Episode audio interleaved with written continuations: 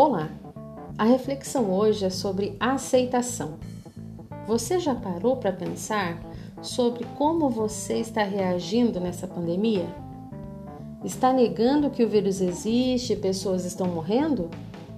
Ou está se revoltando, culpando os governantes pelas mortes? Ou ainda está com medo de se contaminar ou contaminar alguém? Digo a vocês que esses sentimentos fazem parte do processo de aceitação. Mas não podemos estacionar em um sentimento negativo. Por isso precisamos buscar a aceitação, pois ela nos ajudará a encontrar meios de enfrentar de forma saudável essa fase e esses problemas. Enfim, fingir que nada está acontecendo ou ficar em pânico não é saudável.